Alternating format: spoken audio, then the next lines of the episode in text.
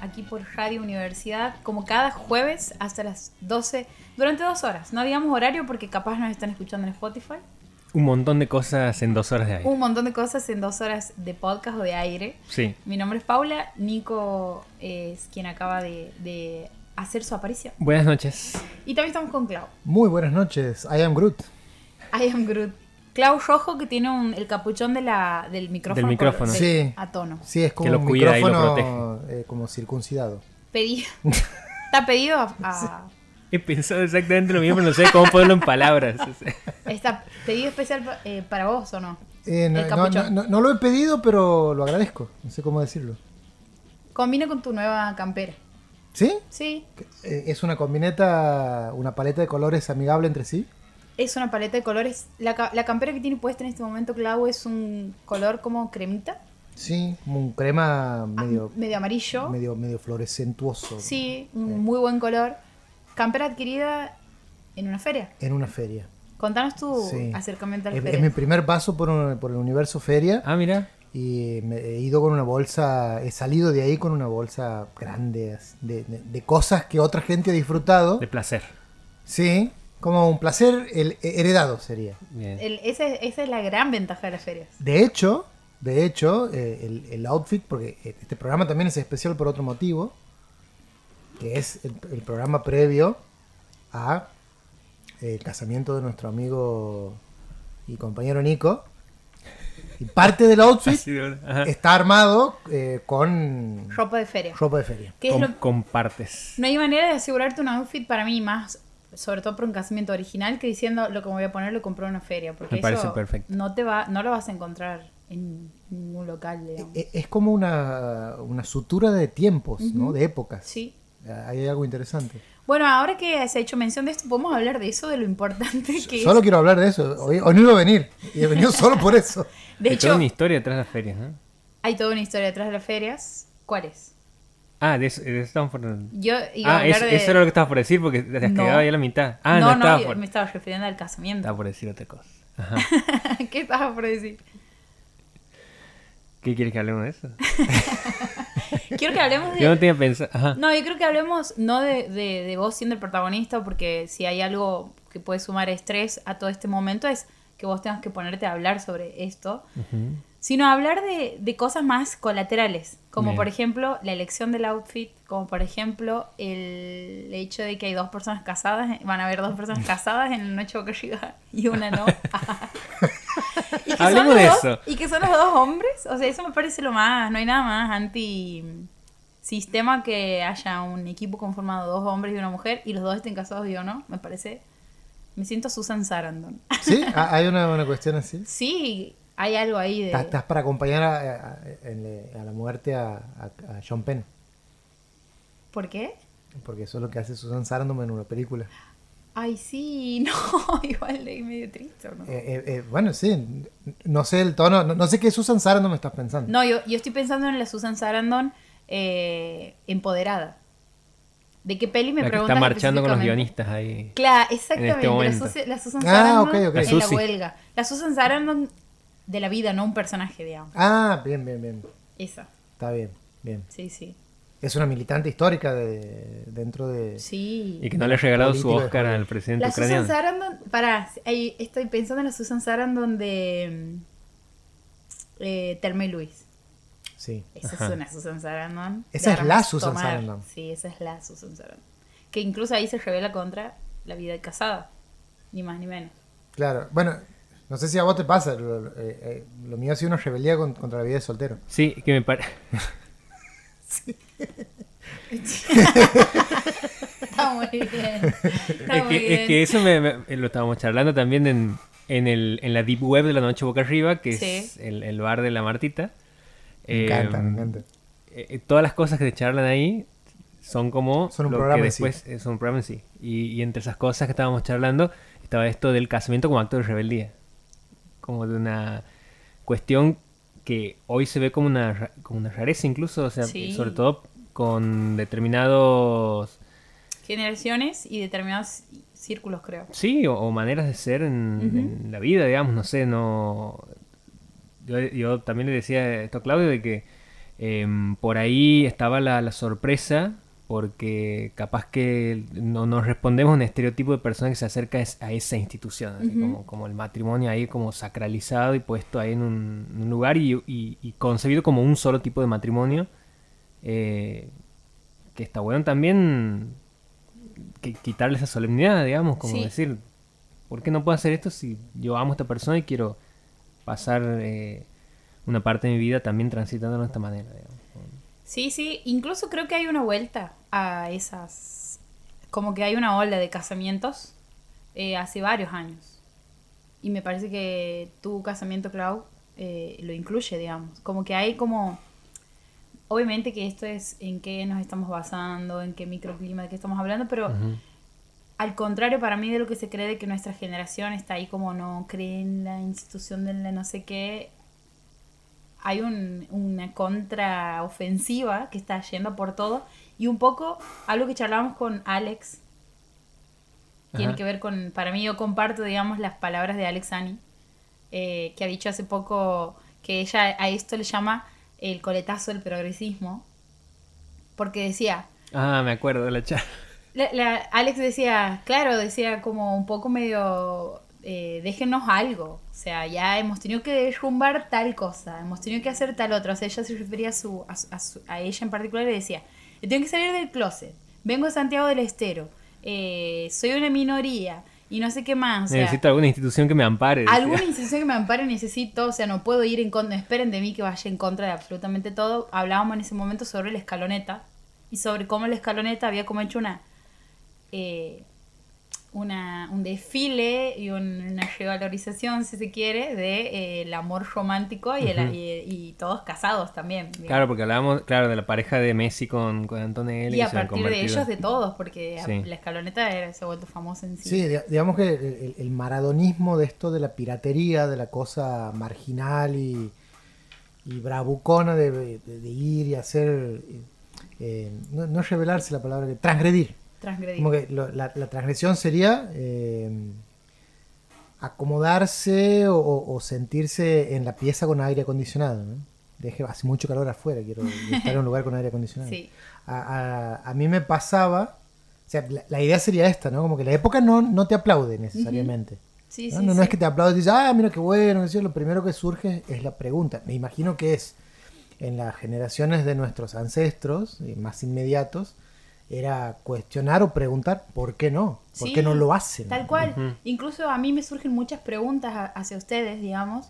No por una cuestión de que no entienda, sino porque creo que me estoy acercando cada vez más a esa idea. De hecho, una conversación previa en la deep web de la noche boca arriba, yo había dicho que yo soy una persona que se quiere casar, pero que justo encuentro personas, o sea, o me enamoro de personas que son están en la movida progre, digamos, todavía no les ha tocado el coletazo del, prota- eh, del, del progresismo, como progresismo. diría la Alex, y están en esta de, no, porque para mí me parece, para que es una boludez, después de tal la típica, ¿viste? Sí, Como- sí, hay que llegar al martes, ¿no? Como el domingo es resaca, el lunes de no sabes dónde Sí. estás, te embola la semana y el martes es tomar conciencia y un montón de cosas. Che, qué ganas de hacer esto. Eso, eso, eso.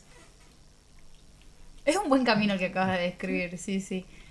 Me ha gustado eso del, de la piratería del maradonismo. Sí.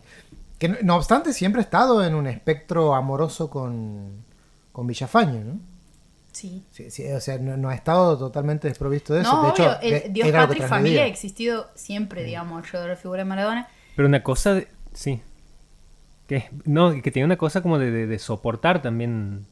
Era como... Yo siempre he visto la, la relación entre Claudia y Maradona en esos términos de, de lo que... eh, De, de, mm, cierta tensión ahí constante y de la cosa de soportar de ella. O sea, como Es que que él es, él es así. digamos, como- Esa es la, y, y voy a hacer una pregunta polémica. Y no se trata de eso el matrimonio. Sé que la respuesta es no. Pero sé que la justamente la mala prensa del matrimonio tiene que ver con eso, de esta idea de que es para siempre. Porque no somos lo, no somos lo suficientemente ingenuos como para pensar en eso, digamos. Para creer en eso. Si hay una apuesta, entiendo que hay una apuesta, cuando además, y, también se sabe que es no es solo la cuestión del... No es solo el proceso del enamoramiento lo que te lleva a querer casarte, al contrario, digamos, cuando te quieres casar con alguien, supongo que es, no, es- no estoy en, el, en la euforia, sino que siento que con vos, además del momento de del Rush, quiero, digamos, eh, tener todas estas aventuras y entrar en esta también, que es una aventura distinta, que es la del matrimonio en sí. Sí creo, digamos, que hay una cuestión de esto de lo, irreversible, que es como ante, ante lo que me imagino, digamos, que eh, los millennials entramos ahí como en una... De, no, no lo sé, sin embargo, no, no deja de ser una, una idea que si le, ha- eh, le, le haces más de dos preguntas se disuelve. Es que digamos. yo, claro, yo me siento tranquilo con esa idea. De lo, no, no, no decirlo irreversible porque me suena como algo como que Como algo que, filmaría Gaspar Noé. Claro. Es como un trip por ese lado, digamos. Sí. Eh, me da como a otra cosa, como de. de. mm, de esa, de esa seguridad y esa compañía en un entorno amoroso eh, y La pieza con el aire acondicionado. la pieza con el aire acondicionado. Y me da más eh, ansiedad, inseguridad, temores y un montón de cosas. Lo. Todo lo otro que deberíamos ser en esta época en, en cuanto a un montón de conceptos que andan dando vuelta del amor libre, de no sé qué, de un montón de otras cosas que siento que no me interpelan tanto, digamos. o sea, o, o incluso me, me- llegaba la pregunta a mí mismo de decir, che, ¿estoy haciendo esto por mandato? ¿Estoy haciendo esto por...? Mm.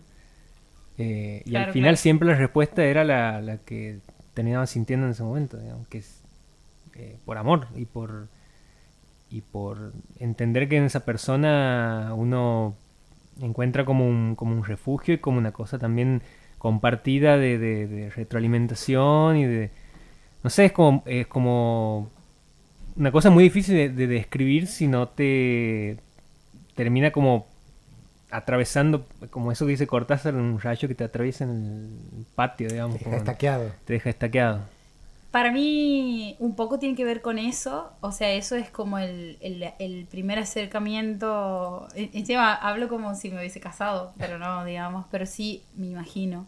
Porque la- la- las relaciones, fuera de, de- de la cuestión del matrimonio, digamos, las relaciones a largo plazo, o sea, más de, no sé, tres años, cuatro años, también tienen algo de, de- de- de la cuestión de- del matrimonio, en el sentido de que, bueno, no está la cuestión legal, pero sí hay una idea de permanecer, de, de no arder. ah. Y, y la cuestión del rayo, ahí uno sabe que es algo que es lo que te acerca a esa persona, es, lo, es el la primera instancia, pero después de ese rayo, si el rayo no te incinera, tiene que haber algo, una- la- si la tierra no queda eh, Quemada. quemada, tiene que haber algo sobre lo cual construir. Y para mí esa es la instancia siguiente, que es la, lo que hace que no tiene que ver solamente con el... Por eso distinguía del enam- el enamoramiento, digamos, porque yo en mi vida me enamoro de un montón de personas, pero con esas, todas las personas con las que me he enamorado no, no se me cruza la idea de casarme, digamos. Para mí es otra, es otro el flash. Y es como incluso una cuestión de hasta una sociedad, te diría, digamos, de es una persona de la que tranquilamente podría ser muy buena amiga. Para mí es eso también, digamos, de como fuera del, del, del impulso y de lo, y de lo de lo salvaje que puede tener el amor, hay una cosa ahí de eh, mira y el- la, la frase de Luquito Rodríguez, hacemos números maestro, el de cuando como, como uno pide la cuenta. Para mí es una cuestión así también de hacemos números, o sea, en todo sentido nos sentamos a ver hacia dónde vamos, hay proyectos en común, como que me embarco en, en- no solo en la del amor, sino en varias con esa persona. Eso siento que es. Vos dices que Como- podrías ser feliz con alguien tan solo haciendo eh, lavandería e impuestos. sí, ¿no? Sí, Sí, totalmente. totalmente. Qué hermosa esa, esa escena de El corazón de la película, ¿no? el corazón, El de, corazón la de la película. Sí. Lo El o corazón sea, romántico de la película. Para Sí, mí sí, el otro no, corazón sí. de la película Está es el vínculo madre, madre-hijo. que tenía ahí una conexión que se había mencionado con Guardianes de la Galaxia. Sí. Sí, yo la, una- la- la he- No me acuerdo si lo hemos hablado en el programa o, No me o lo acuerdo. hemos sugerido en el grupo o qué.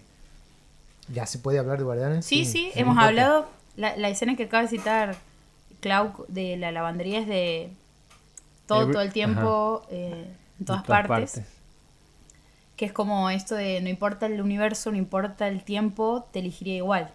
Sería como esa la, la línea, el- la filosofía de ese amor. Y en Guardianes de la Galaxia algo así pasa. Alerta, spoiler. Ajá. Si no has visto la 3. Váyanse, si no han visto Guardianes 3 y les molesta ser spoileado, váyanse. Hace tres programas que No estamos sé, anunciando sí. spoilers. ¿no? En la 3, ¿qué pasa? Eh, para mí, que, que incluso la lectura de esa, ¿no? Eh, no, no- no es tanto de te, te elegiría igual. Para mí eh, la- lo, escucho como me interesa menos el vértigo que la, mm, mm, la escena mínima en donde yo comparto con vos lo, pedestre, lo mundano. Y en Guardianes 3 está esta idea, que en realidad es una idea que uno la puede, es una lectura, uno puede estar equivocado o, o puede eh, ser distinto a lo que otro interprete, pero Peter Quill eh, en la primera película siendo un niño es abducido y desde que era un, un eh, se pasa viajando por todo el universo, ¿no? incluso por todo el multiverso, conoce todos los seres más eh, extraños o extraordinarios o poderosos, todo. Y en Guardianes 3 lo último que vemos es él volviendo al planeta Tierra, encontrándose con su abuelo, a quien no veía desde la noche que se ha abducido, y sentándose a conversar sobre el chusmerío del barrio. Y uno nunca lo ha visto tan feliz ese personaje. Nunca. Y lo único que está haciendo es lo que hacemos nosotros.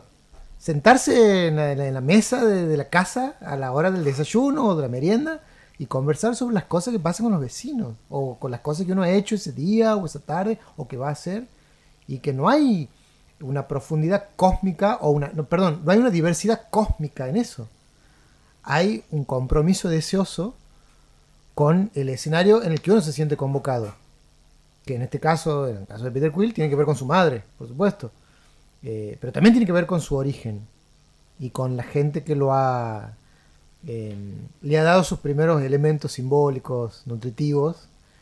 Y es, es una persona que se pasa toda la historia de su vida escuchando música de planeta Tierra. Siento que este fragmento que acaba de tener Claudio tiene que subirse solo a Spotify. Ha hecho un freestyle. Y le, ahorraría años de terapia a mucha gente. Sí, sí. A mucha gente. Me ha hecho acordar a mi, a mi vecino que... No has contado lo que pasó con Gamora igual, yo pensaba que... Ah, que- claro. Ah. Estábamos yendo ahí. Perdón, bueno, ahí está, ve la diversidad de, la- de lo que uno interpreta. De, ¿qué, qué iba a decir de Gamora o qué, qué pensabas que Eh, iba a vos decir? habías... La, la comparativa que habías hecho con la escena de te elegiría, a- eh, aunque estamos en una lavandería y no sé qué, Sí, con Guardianes de la Galaxia era esto de encontrarse con Gamora, en- con otra Gamora, la Gamora de, de- de otro un- de un no- anterior. sí, de una línea temporal en donde ella no muere. Ella no muere, no lo conoce. No lo llega a conocer. Eh, y a lo largo de la película hay una... eh, ella se lo trata mal porque Gamora es medio una eh, badass, digamos, una picante. es hija de Thanos. Es una picante del multiverso, claro, la hija de Thanos. Y mm, claro, Peter está ahí como... Eh, Porque "Y no me das bola. Piña colada. Sí, sí. O sea, él está así como... Él es ese Gil, digamos. Sí. Ese Gil simpático, Sí. que, al que no le va bien. Sí, Sí. es exactamente, él, él la juega de, de loser. Me encanta cómo una canción puede resumir toda una personalidad Ah, de sí. alguien. No, y en Guardianes de la Galaxia, porque es la canción. Bueno, y él está como todo el tiempo jugando la de miraditas y ella, ¿qué me miras, che, idiota? Si no, me cansó de decirte que no soy, no soy tu amora. Y hay incluso una escena violenta en donde ella lo lastima, digamos, como demostrándole el punto de que no es ella. Y a lo largo de la pelea hay como momentos muy zarpados que se viven y que ella los presencia del Peter Quill que ya después medio que hace, no, no intenta conquistarla, solo hace. Y al final vemos como ella eh, empatizando una banda con él y, y hay una escena hermosa en donde ella le dice... Nos diver- ¿Cómo era la pregunta? Eh, ¿Nos divertimos juntos? Algo así. Antes de irse. Como, o, o lo afirma y le dice, creo que, no, no recuerdo, pero me imagino que nos hemos divertido Ajá, mucho juntos. Una cosa así era. Y él y le dice, no te das una idea cuánto. Y ahí es como, ya está, digamos. Si ella se quedase ahí, chao, ya está, ya ha caído de nuevo, digamos. Pero es esta, esta, esta misma filosofía, digamos, sobre...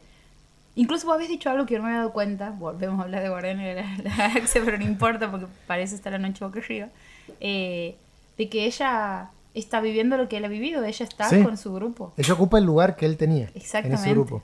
Y ha encontrado ahí. Pero no lo ocupa eh, eh, pues, después de él. E- ella ocupa naturalmente ese lugar. Sí, Si el amor tiene algo que ver con la identificación, que, que tiene que ver, eh, bueno, ella no tiene ese lazo identificatorio con él porque ella es él en ese mundo. claro. Él no está en ese mundo. No ha ocupado ese lugar. Y ella, de hecho, tiene un. Así como él tenía un padre con ese grupo de piratas, ella tiene otro padre con ese grupo. Que es otro padre distinto, es Silvestre Sylvester Stallone. Stallone. Sí, claro. Nada más y nada menos. Nada más y nada menos. Entonces, este, claro, es, hay algo pasa. eh, Peter Quill tiene como esos dos, es- esas dos vías eh, paralelas, ¿no? De el paralelismo con Gamora, pero también el paralelismo con Rocket. Y, y el desarrollo de, de- de- de los tres marca algo en, en términos de desarrollo narrativo y de, y conquista simbólica de cada uno, ¿no? Y, y que en, en- en todos los casos es volver al origen Sí, eh, de, de- de todos los guardianes. de todos los guardianes. Sí, un poco sí. Que de hecho, eh, Mantis, que es la primera que dice. No, él es el primero que dice, pero después Mantis se suma y dice: Sí, yo también me quiero. Quiero tomarme un tiempo de Sí, los ¿no? guardianes porque quiero aprender a nadar, dice ella. Refiriéndose a que siempre había estado bajo el, la- el- lo que quería su padre, digamos. Ego. En fin.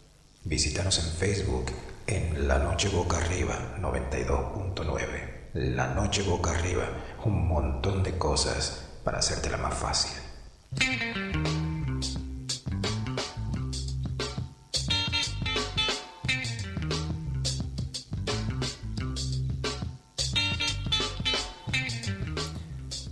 Esta es una de las cortinas que más me gusta de las que tenemos Sí. a la vuelta. Me Sí, da sí. como a...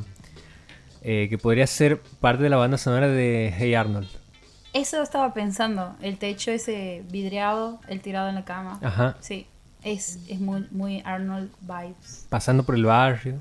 Nunca he sabido quién es. Eh, sí, sabía que sonaba Louis, Armstrong en la, en la playlist, pero no sé quién ha sido el encargado de, de, de orquestar toda esa Mm, De música. armar la, la playlist. Sí.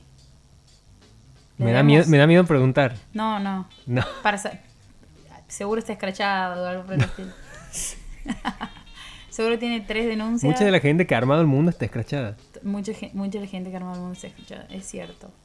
Bueno, tengo abierto un link con eh, un libro de Simón de Beauvoir que se llama La vejez. Solo eso voy a decir y te voy a dar el paso de mando. el Ah, bastón está bien, está bien. presidencial. Bueno, eh, nunca voy a freestylear tanto como en este momento porque no tengo la computadora prendida. Porque acabo de apagar. Acabo de apagar la computadora, pero voy a tratar de recordar que había dicho eh, Martin Scorsese Sí, que en estos días ha estado circulando mucho.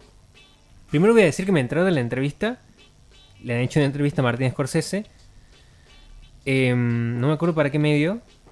En el, en el contexto del Festival de Cannes, En el contexto del Festival de Cannes. Eh, y, y han mandado una pregunta al grupo diciendo, ¿le pasó algo a Scorsese? Y claro, todo- todos asustados diciendo, ¿por qué? claro, imagínate. Porque están- un grupo están- de ñoños cinéfilos. Claro, porque aparecía su nombre asociado en Twitter. Mm, A- o sea, su nombre es a, a la muerte, digamos. Y cuando pasa eso, lo primero que hace uno es entrar a ver qué se está diciendo. Eh, y bueno, y tenía que ver con esta entrevista donde él dice que ya, ¿cuántos años tiene? 80, creo que 80, 80 y por ahí, digamos. Y, decía que le, gustaría poder seguir filmando películas y seguir haciendo cosas, pero siente que ya no le queda tiempo.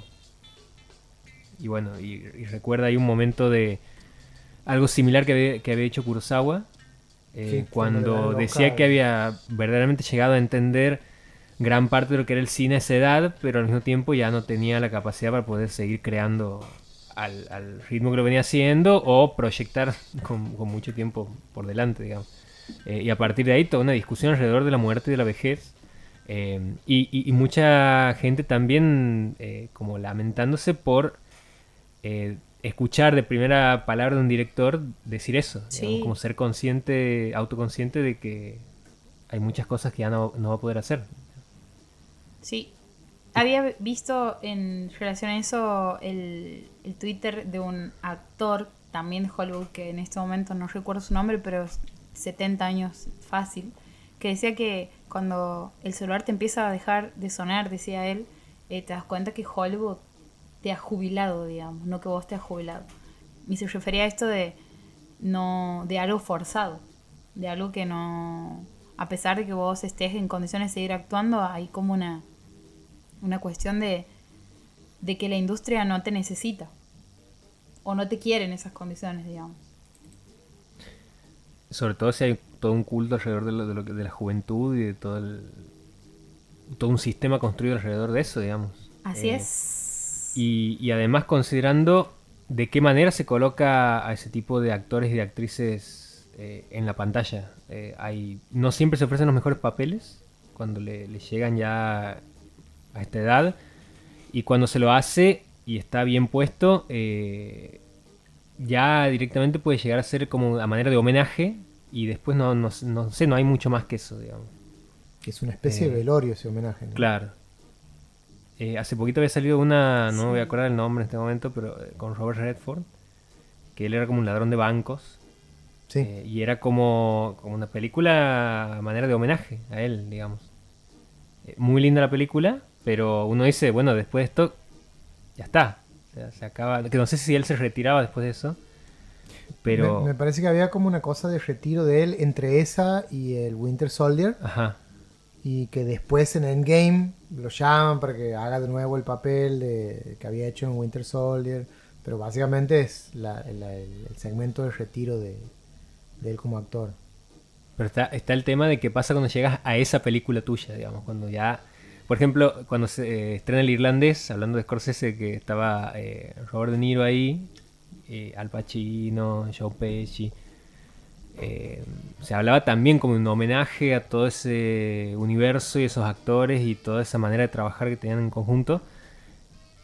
Pasó el irlandés y ahora se estrena otra película de Scorsese donde también está Robert De Niro, ya, ya pasó como un poco esa despedida de la que se hablaba en ese momento haciendo el irlandés y ahora continúa su carrera con otra película con Scorsese, pero digo, es como que está eso de, de la, o, o la despedida constante o, o qué haces en el medio Me gusta mientras... eso. Como los chalchaleros. Como los chalchaleros, sí. O, o en el medio te metes alguna película medio boludas como las que mete Robert De Niro cuando no está haciendo dramas, que son las de comedia con Johnny Knoxville o, o algo de eso. Eh, y, ¿Qué les queda? Claro. y si no, después tienes lo que ha hecho. eh, No me voy a acordar ahora el nombre del actor que había estado en la, en la de Cocaine Bear. No, no que sé. también estaba en, en Buenos Muchachos, en Goodfellas. Junto con Joe Pesci. Ray Liotta. Ray Liotta. Ajá. Que había estado también. Que, es- que esa sea su- tu última película. Su digamos, tu- despedida es tu una despedida película de- es- sobre un oso cocainómano. Sí. está bien. Me parece maravilloso también. Es una muy buena despedida. Ese sería como el, ca- el caso feliz. En el Sí, caso de él. no ¿no? sé. A mí No me sé. gustaría que sea su última película. Creo que había otra igual que había filmado antes de. Eh, sí, no, no, no, no tengo muy presente la, la- la- el, el último sintagma de la carrera de, de Ray Liotta. Tampoco ha, ha sido un actor eh, que de una trayectoria tipo Robert De Niro. Ta- Claro. eh, también es interesante eso, ¿no? Eh, para sostener el mercado desde la vejez, tienes que ser Robert De Niro. Y se pone más cruel cuando tiene, cuando eh, en lo concerniente a las mujeres, ¿no? Tienes que ser Meryl Streep, tiene que ser Susan Sarandon, ¿no? Eh, eh, estos nombres como gigantescos. E incluso ellas son personas todavía mucho más jóvenes que Robert De Niro, digamos, para estar en circulación. Quiero decir que la jubilación también llega antes. Mm. Sí. Yo me acuerdo que cuando mm, se estrena. eh, ¿Cómo se llama la película con Eminem? Que Kim Basinger hace de la madre. Eight Mile. Eight Mile. Eh, había un, par de entrevistas donde Kim Basinger hablaba de, bueno, o sea, a las que hemos sido las rubias lindas cuando éramos muy jóvenes, no nos han vuelto a llamar cuando hemos sido eh, rubias lindas más grandes. Eh, había, había como otras rubias jóvenes a, quienes llamaban. Es más cruel ahí el- la cuestión publicitaria y el marketing y, y qué es lo que estamos vendiendo. Eh, a, a mí sí me parece como fuerte esto de la vejez no vende. O qué tiene que ser la vejez para, para poder vender. Claro, eh, lo que, o sea, la, la industria del cine responde a una industria mucho más grande, o, o sea, lo que uno ve o lo que quiere ver representado en la pantalla responde también a momentos y a la, y a, y a la cultura en sí, y a qué es lo que se qué es lo que se representa en la pantalla, un poco, a no siempre, pero muchas veces esta, esta retroalimentación que decimos de que fue primero, digamos, la- lo vemos en la pantalla y después lo, lo, hacemos o lo hacemos si es que hubiese algo así tan directo, digamos, de, de influencias, pero la, la vejez representada para mí responde también a algo que en el sistema en general, sacándolo de la pantalla, no, no garpa, que es eh, la gente mayor en lugares, de por sí. Son como... Es muy loco porque son tratadas como minorías cuando en realidad todo el mundo enve- envejece si es que no muere antes. Pero es hacia donde to- todos nos dirigimos, pero es co- como los niños, que también son minoría en el sentido de representatividad y de derechos, etcétera. Eh, La parte es muy loco porque uno va cambiando su manera de ver lo que es viejo, digamos. eh, a medida que, que crece. Uno lo, en la adolescencia le decía a la vieja, a la, a la profesora de... Sí, pero hay una, hay una, yo creo, Ajá. no que para mí hay una, una cuestión de, de como un acuerdo de que para nadie eh, una persona vieja que pasa los 60 años, digamos, es una persona contratable para trabajar, no es una persona para ningún aspecto activo de la vida, eh, una persona deseable de, que esté ahí, digamos. Eh, hace poco me acuerdo que Tulipán había hecho una campaña del sexo en la tercera edad y han salido un montón, o sea, ha habido una, una, una cantidad de personas que se les ha caído la estantería viendo eso, porque es cómo puede ser que dos viejos se calienten, digamos. Claro. O sea, no está tan visibilizada no la sexualidad en lo que- nada de los viejos, más que los lugares donde uno va a morir, básicamente, digamos. No hay una... Eso es algo que... Un concepto que lo he, lo he escuchado, que lo mencioné antes en este programa, como en la niñez, de una eh, productora que estaba en Paca Paca que decía, una de las cosas que hay que empezar a, a- a pensar, digamos, no es a la niñez como un estado de transición hacia, sino como un estado en sí. Y a partir de que lo piensas así, te cambia la visión completamente. Y lo mismo con la vejez. Porque no es un estado de transición hacia. Si lo miramos en un sentido más amplio, capaz que sí, pero vas a ser viejo durante un, par de años si es que no te pasa algo, digamos, en el, en el camino.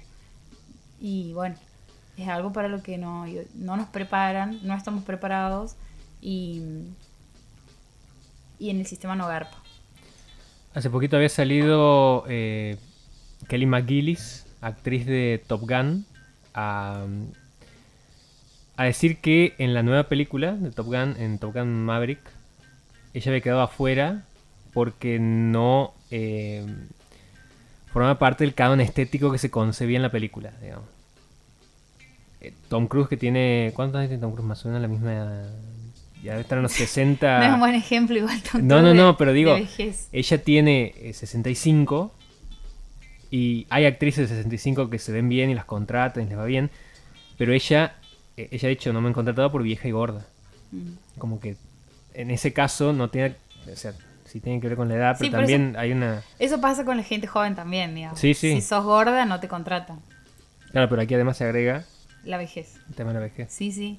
Eh, incluso hablamos nosotros, o sea, el, concepto de envejecer bien o envejecer mal lo aplicamos a discos, a libros. eh, y con las personas me imagino que también sucede, digamos, de que hay... Recién decíamos lo de hay que ser Robert De Niro, incluso para que te sigan contratando y agarras papeles que hoy decimos que ha pasado, había, una parte de la carrera de Robert De Niro que decimos, ¿qué onda? Pero todas las otras personas que no han sido Robert De Niro y que capaz que eran actores secundarios, Pero por ejemplo, a vos te pasa de que estás así sentada tomándote un mate y, y te cruza por la cabeza cómo voy a hacer de... ¿Qué voy a hacer? O, sea, o- o cómo voy a hacer de, de vieja, más grande. Yo soy viejo de los 20. Me he preparado toda mi vida para esto, decía Ted Mosby en... Sí, yo de los, a los- a los 19 me preparo para tener 20 y, ser- y sentirme viejo. Yo no sé si me, pen- me he pensado de vieja, solo tengo miedos al respecto. Como que no, no puedo, siento que no puedo... ¿Miedos de comunicación?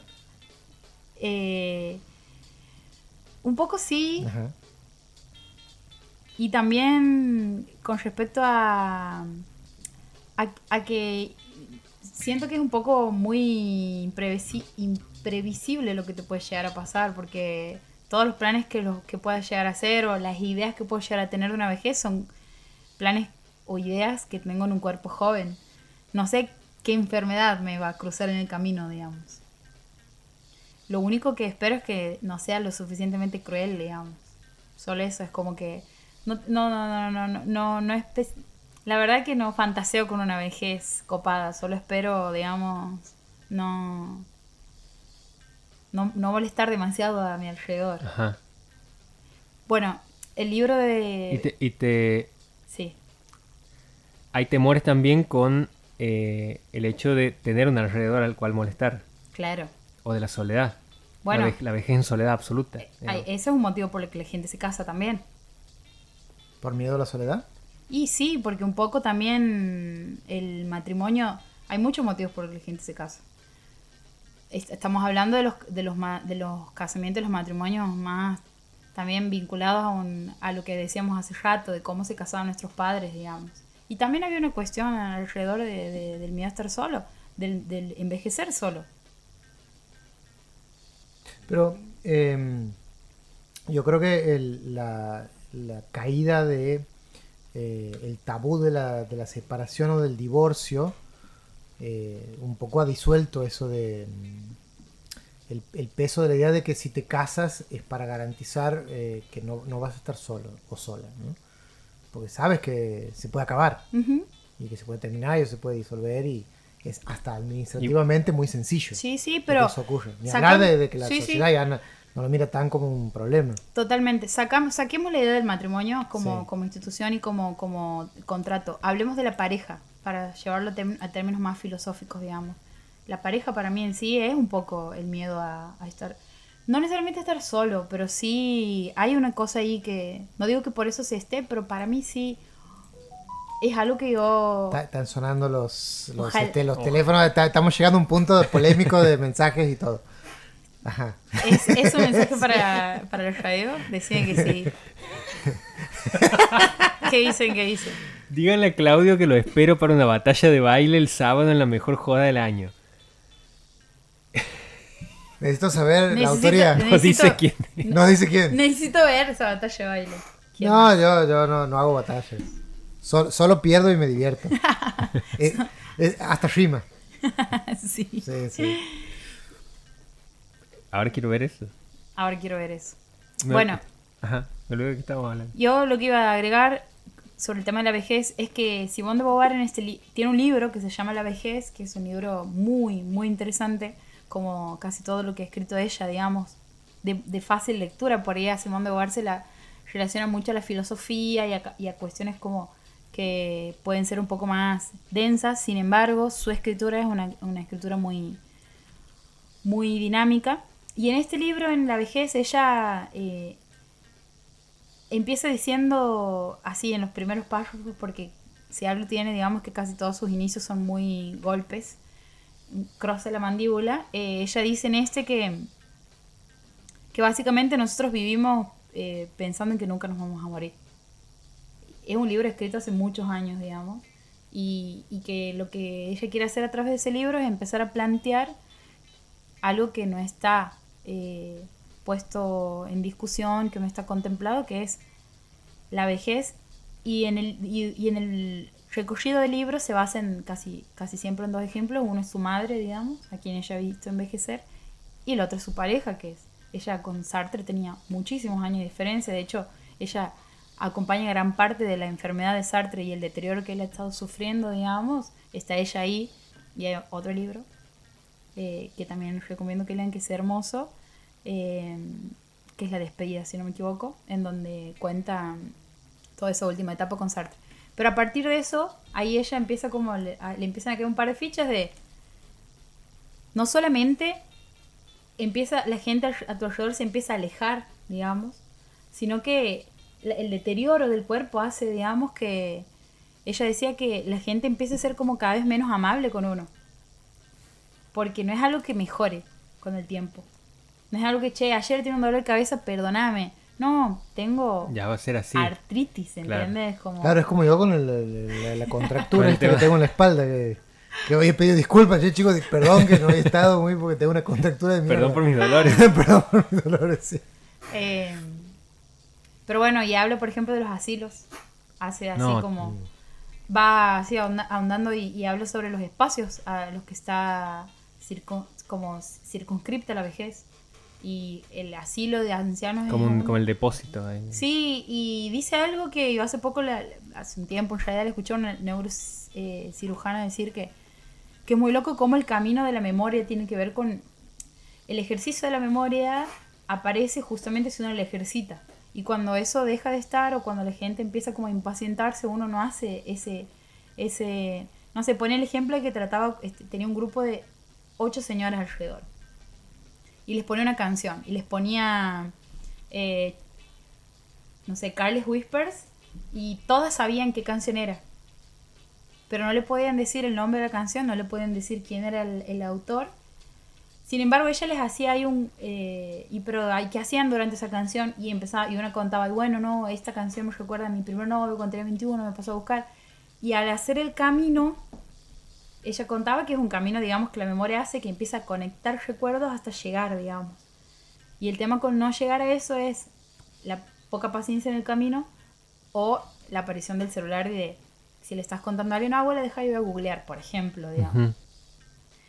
Y eso es algo que tampoco está, digamos, que no se ejercita. Y bueno, y decía que Simón de Beauvoir en ese libro decía que algo muy triste es, digamos, que él es un tipo de aislamiento y que eso hace que, a diferencia de que se crea de que, bueno, son lugares que te tratan bien, no sé qué, no dejas de estar sin tu familia. Y que son espacios, digamos, a menos que pagues muchísima, muchísima guita, en donde se hay cosas que se, se, se van perdiendo. Solo es un lugar de retiro, digamos. Eso de las cosas que se va perdiendo es, terrible. Porque a mí lo que más me, me hace pensar en el tema de la vejez y de la muerte es, eh, eh, no sé, tengo referencias, personas de mi familia que tienen sus años y, y que se han mantenido en alguna, de alguna manera lúcidas y activas haciendo cosas. O sea, como que siempre tienen algo que hacer. Es como que eso también eh, genera un- una instancia en donde evitan que se pierda eh, o, o que haya un deterioro mayor. Ujú, Sí. Eh, y, Por eso el miedo a la jubilación.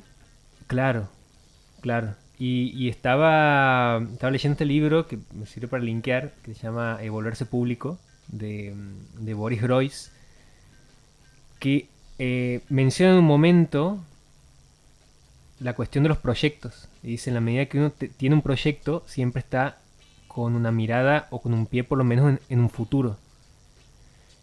Y que la, el único permiso que de alguna manera te da la, la sociedad para que vos te aísles es en la medida que vos estés produciendo un proyecto que después te, te permita reconectar con esa sociedad. Pero el aislamiento ya desconectado sin un proyecto por delante ya es la desconexión absoluta. Claro. digamos. Sí, yo calculo que eso también tiene que ver con que la conexión siempre está dada en un sistema de producción con una velocidad y con una idiosincrasia, con un imaginario eh, muy específico eh, en el que mm, tu propio arco argumental en la vida te lleva a desconectarte de eso, porque tiene que ver con modelos muy estancos, ¿no? Uno piensa eh, en la juventud, eh, es algo eh, supuestamente dinámico, pero sin embargo es lo único que es mirado y es lo único que se sostiene como un objetivo de mercado. ¿no? Es lo más estanco que hay, en, ese sentido es lo más estanco que hay.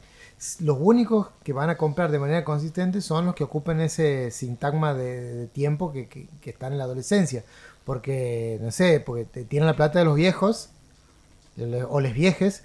¿no? Y, y- y- y te van a consumir y van a, y su primer periodo laboral de, de cobrar su primer sueldo te lo van a dedicar a vos. Entonces, dales elementos para que te sigan comprando. Se, se me ocurre que un, un modelo de eso puede ser eh, eh, Madonna. ¿no? Madonna está como en una especie de, de limbo en el que mm, está reconstituyéndose, es polémico, Sí. reconstituyendo su, su juventud desde la imagen. Sí. eh, y uno dice, ¿con qué necesidad y por qué? ¿No? ¿Por qué así? Porque la van a comprar menos, la van a consumir menos. Entonces el objetivo es ser el espejo de la, de- de la adolescencia. Va por ahí.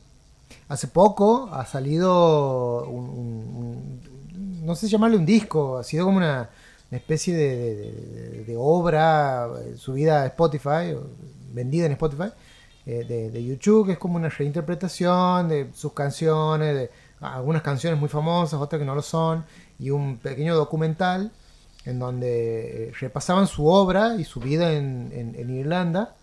Y me acuerdo que lo que se decía era, che, estos viejos ya son aburridos, tan viejos, tan aburridos, son aburridos. Y está como esa deuda de te tenemos que cumplir a vos, consumidor, dándote emociones fuertes, novedades.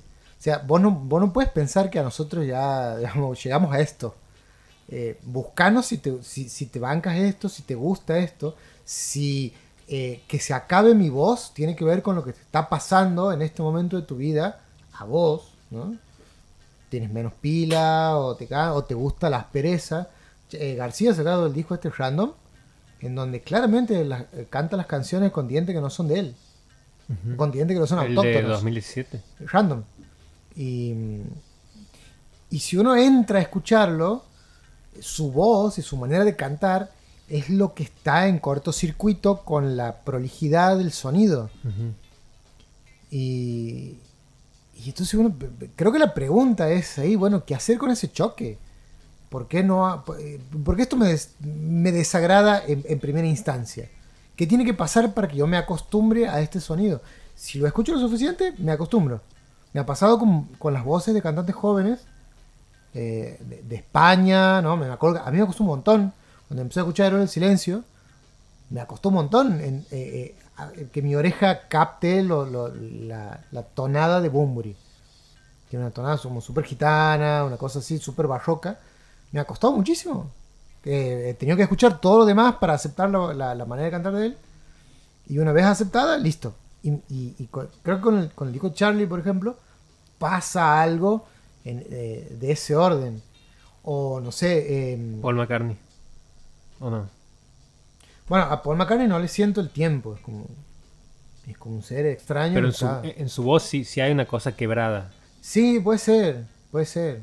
Con Lou Reed, por ejemplo. Pero pasa que Paul McCartney es un cantante como que del registro de él y la, y la virtud de él lo saca casi de la especie humana. Sí, totalmente. Claro. Muy extraño lo, lo Sí, de sí, McCartney. sí. Ca- Casi que parece Que que además- están los Beatles. Sí. Que además sostiene una obra de calidad hasta, hasta, hasta ahora, digamos. o Sí, sea, sí. nunca bajó en... Tengo una remera de Paul McCartney abajo. No me extrañaría. Pero- No tengo, no tengo remera. no tengo remera. No a tengo ver, no sin remera. remera, solo tiene un a tatuaje de Paul McCartney. Eh, pero, pero sí, o Eastwood, de hecho, una película a los 91 años, eh, Cry Macho. Y ahí la cuestión también es, ¿cómo lo vas a juzgar? Es, vamos, eh, o sea, ¿Hay condescendencia en decir que es una buena película porque tiene 91 años? ¿O en realidad lo que se pone en juego en la puesta en escena eh, tiene que ver con la virtud de un cineasta? eh, y, y no con, ay, mira, el abuelo Eastwood haciendo cosas, qué copado. Estaba pensando en cómo el mercado, digamos, se encarga de. de como esto de- en realidad de lo que, a lo que responde el mercado es esta cuestión de la negación con la muerte. Para mí, al final de Sí. cuentas, lo- la negación de la, de la vejez tiene que ver con eso, con la negación de la muerte en sí. Y sobre eso, pensaba en el ritual de la muerte en sí, digamos, en los velorios y eso, y en cómo nuestras maneras de lo, lo occidental, digamos, y el ritual que nosotros practicamos de del cajón y de pagarle a alguien para que te lo maquille, te lo inyecte cosas al cuerpo y te lo haga parecer como si no estuviese muerto. Bueno, en, ahora voy a linkear con, Con la cruda. Con, mi- no, con Midnight Ah. Gospel. eh, porque hay un capítulo en Midnight Gospel, que es una serie. Midnight Gospel es una serie que está en Netflix de animación, que lo pueden ver cuando quieren, que es un podcast que se ha convertido en una serie de animación. Y es un podcast en donde un tipo entrevista a, personas, diferentes personas, en donde para mí el hilo conductor de toda la serie es la espiritualidad. Entonces dialoga sobre Dios, sobre la muerte, sobre los vínculos, sobre el amor, sobre el miedo. Y hay un capítulo en donde entrevista a la muerte. Eh, que no sé a quién entrevista, porque lo que uno ve siempre visualmente, yo me guío siempre la historia para mí que más recuerdo es la visual, digamos. Y, y él, y él se encuentra, eh, el hilo conductor de la historia es un personajecito que, que se llama Klein, que vive en una, en una realidad, en un universo en donde vos tienes un aparatito que no, no dista mucho de lo que puede pasar, en donde vos metes la cabeza y te transportas a una realidad alternativa. Y él elige en cuál y lleva eh, como unos drones que lo graban y él está haciendo su propio podcast. Entonces él va una vez a la semana a una realidad alternativa para grabar, entrevistar a alguien y, sumar un episodio de su podcast. Y en ese caso va a un planeta donde está la muerte. Y la muerte eh, le habla de esto. De que en realidad la muerte es algo. Si uno deja de. Eh, de esta cuestión de. Me acuerdo mucho del gesto de. Ella hace el gesto de estar tenso al respecto. Si uno se relaja. eh, la muerte, dice ella, es algo hermoso. Es la muerte, digamos. Hablando de ella misma. Eh, y que es un. Y, menciona todo este. este proceso de- del, ritual católico y no sé qué más, y, cuenta que en realidad ha sido una cuestión con una enfermedad, bueno, habla de, cómo se llega al proceso que conocemos de, de mantener a los cuerpos durante un velorio. Pero además, el episodio, ya saliendo de, eso, de ese capítulo, hablando de Midnight Gospel en general y de por qué es una serie que me atravesó tanto en este último, en este último mes, eh, hay un capítulo que es el capítulo final, que es donde él entrevista a su propia madre que la madre es una persona a la que le detectan cáncer de mama y le dicen te queda un mes de vida y la mujer, no sé, creo que pasa un año y medio y ella hace el episodio con el hijo. Y entonces él le pregunta desde ese lugar como, che, a vos hace rato que te vienen decretando la muerte, digamos, ¿cómo... Contame, digamos, cómo, cómo la vives. Y ella eh, dice que, que es muy loco porque al principio sintió muchísimo miedo, pero después se ha dado cuenta que habían tantas cosas que si no le hubiesen dicho que se estaba por morir, hubiese pasado de largo, digamos, que es como el, el comentario típico de ahora aprecio más a mi alrededor. Y ella decía, no, no, o sea, realmente esta conversión que estoy teniendo con vos ahora, le dice el hijo, no hubiese sido igual si yo no supiese que hay un cáncer que a mí me va a llevar en cualquier momento. Y él, mientras ella le dice eso, él se quiebra y le dice, vos no sabes la cantidad de terapia que tiene que hacer para, para poder tener esta charla con vos. Y ella le dice, sí, yo te entiendo. Es muy hermosa la animación de ese capítulo, porque a lo largo de la animación él, él empieza siendo un bebé y la madre lo va llevando en los brazos y él mientras charlan él crece, él envejece, la madre se convierte en un bebé y él la va como haciendo crecer a la madre hasta que llegan al punto de, de actual en donde él es grande y la madre está por morir. Y, y la voz de ella es la voz real, digamos. Siento que si quiero reproducir más cosas de lo que ella dice en ese episodio van a ser muy poco fieles y realmente es muy lindo y, y es muy hermosa la animación eh, como para que no la vayan a ver, digamos. Eh, estoy hablando de Midnight Gospel que está en Netflix y que antes en el episodio de la columna de animación de la Pili se había, se había recomendado. Yo estoy llegando un poco sí. tarde, digamos. He llevado mi tiempo. Sí, a mí me pasa eso también. Como que las columnas de la Pili son están ahí eh, para que uno las recoja cuando siente que es el momento. Sí, totalmente. Todas las recomendaciones que, que, que ha- que ha hecho ella de animación he llevado después y es como... el- la frase nadie es profeta en su tierra, para mí no ha sido profeta en su tiempo, pero ahora le estoy dando la razón y incluso el de Midnight Gospel, el capítulo lo vuelto a escuchar. Frecuencia Kirlian también nos había- Frecuencia Kirlian, una belleza también que está en Netflix. que es una animación argentina. Bueno, están todas las columnas de la Pili para que las escuchen en Spotify, así que ¿Cómo sí, está, está la noche boca arriba en Spotify? está la noche boca arriba en Spotify. Wow, qué lindo. Y también tenemos Nunca envejecerán esos programas. vamos a ser eternos. Serán eternos. Siempre me da curiosidad saber qué va a Como las bandas eternas. como banda. Como Sí. las bandas eternas, sí, total. ¿Qué va a decir la gente que nos, que, que nos escucha en el futuro? El problema es la gente que se considera eterna, ¿no? Para, quiero decir algo antes de que nos vayamos. En la Mm. banda de Eternas, Spinetta era viejo. Sí. Y para mí, para envejecer bien, envejecer bien no, para poder seguir laburando y ser viejo, porque vos decías que bajó en esto de asociarte hablando de una actriz rubia, la, la belleza Mm. es algo muy precario y muy, ¿cómo se dice cuando? Efímero. Entonces, laburar de linda, digamos, o de lindo, eh, pensaba en esto, en que eh, una de las, no es una garantía tampoco, pero sí es algo para también empezar a, a pensar, no sé, siento que también nuestra generación de alguna manera está como muy atravesada también a pesar de que intenta no sé qué, de la gordofobia, bla, bla, mentira, digamos, nos ha- la- las redes sociales con respecto a la belleza también nos hace mierda la cabeza. Y una cosa muy linda para salir al rescate de eso es, eso dura esto. A ver si me hace el, me acompaña la... A ver vos. Bueno.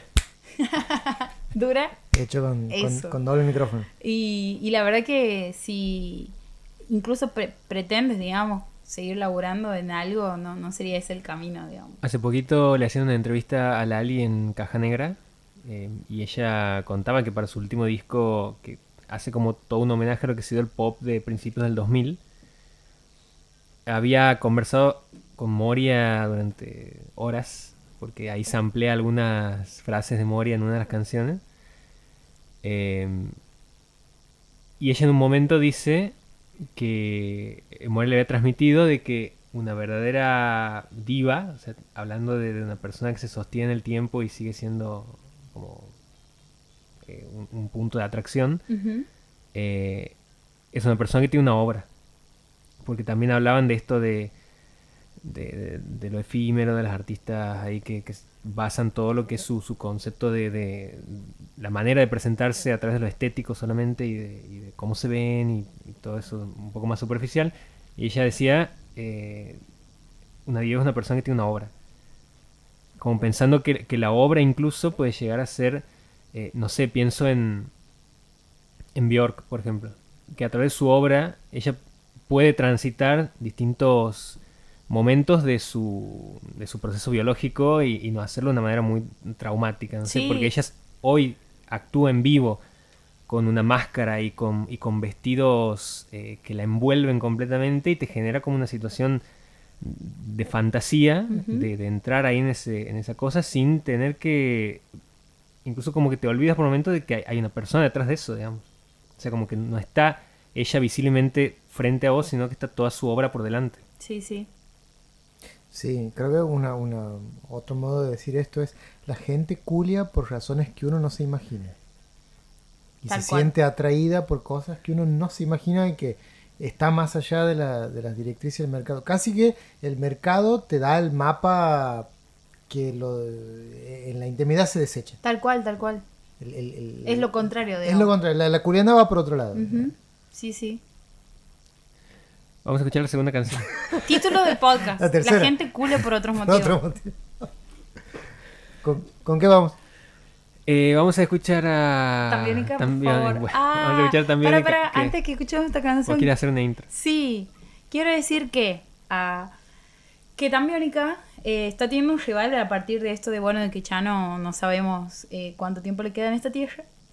que a partir de eso, Que, que es lo mismo que sabemos sobre cualquier persona. sobre ¿no? cualquier Sí. persona, solo que él siempre está ahí como en un borde hace rato y ahora ha anunciado que el- la gira de despedida que Tamérica no ha tenido, la va a tener y las entradas se han agotado, eso no importa, digamos, en octubre, pero a, a raíz de eso en las redes hay, una, hay un revival de todo lo que ha sido Tambiónica y esta canción para mí tiene una de las mejores frases que no sabía y hace tema de análisis, que me había atravesado tanto, digamos, hasta ahora que, que he vuelto a escuchar porque ha sido en el 2017, 2016, que estaba ahí como que la escuchaba mucho, capaz que 2015 diría, que es la frase de em,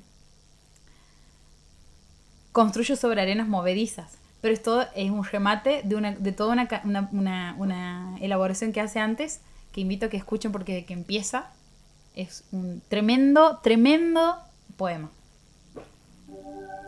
Dicen que para olvidarte tengo que viajar a Marte, hacer 300 años de terapia y decidir dejar que pase el mes de abril, juntar todas las hojas del otoño.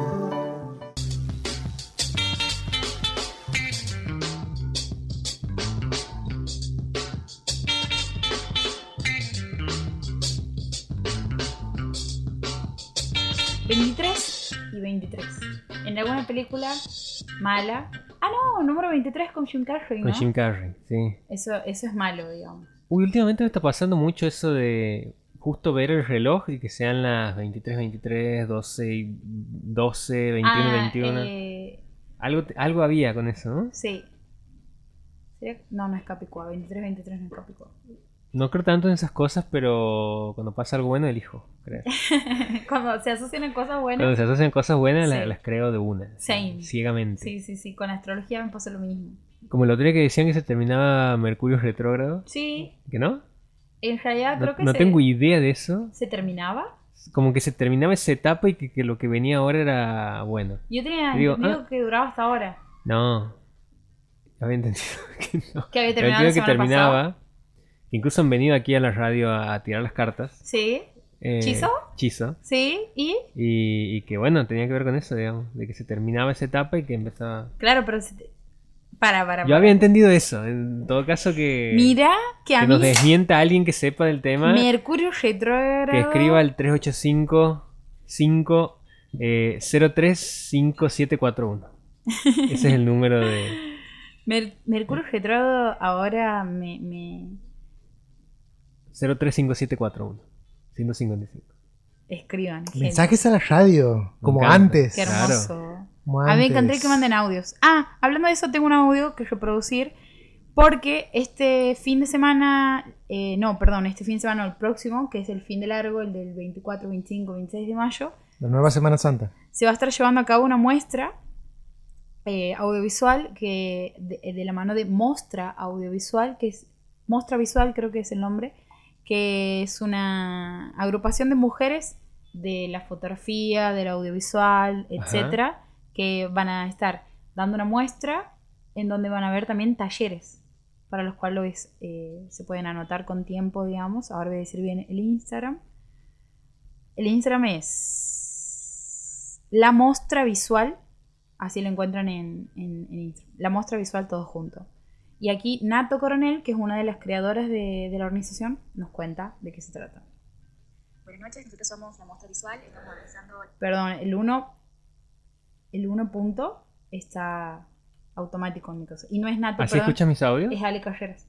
No, los tuyos los pongo en 1.0. Ah, no. A veces. En 2.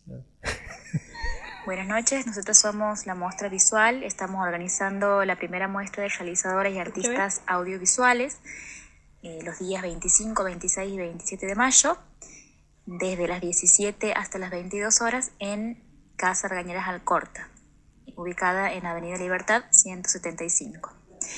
Durante estas tres jornadas se va a poder asistir a proyecciones de producciones audiovisuales, largometrajes, documentales, cortos, videoclips, también eh, exposición de fotografías, talleres, debates, espectáculos artísticos destinados a todo público. El objetivo de esta primera muestra es abrir una ventana a la producción local de realizadoras eh, y artistas visuales de Santiago del Estero que por lo general no tienen difusión masiva, a la vez también e impulsar la formación y el diálogo en torno a, a estos oficios. Muy pronto vamos a estar difundiendo por nuestras redes que invitamos a, que nos sigan. Nos van a encontrar como la muestra visual. Vamos a publicar en, en breves todo el calendario de, y el programa de nuestras actividades, las invitadas especiales, las charlas que, que vamos a brindar, los talleres eh, que van a estar destinados a todo público. Este evento eh, cuenta con el apoyo de la Subsecretaría de Cultura, Turismo y Deporte de la Municipalidad de Santiago del Estero. Eh, básicamente somos un grupo de mujeres y diversidades que nos hemos reunido porque creemos que es necesario que eh, nuestra voz se empiece a conocer también nuestro trabajo, nuestra trayectoria y en, un espacio en el que sabemos que es necesario que también esté presente una mirada de género y una mirada diferente que es la nuestra y que por lo general no es tenida en cuenta. Así que bueno, eh, los, las y les invitamos a, a asistir a esta primera muestra que reitero va a ser los días 25, 26 y 27 de mayo en Casa Argañeras Alcorta.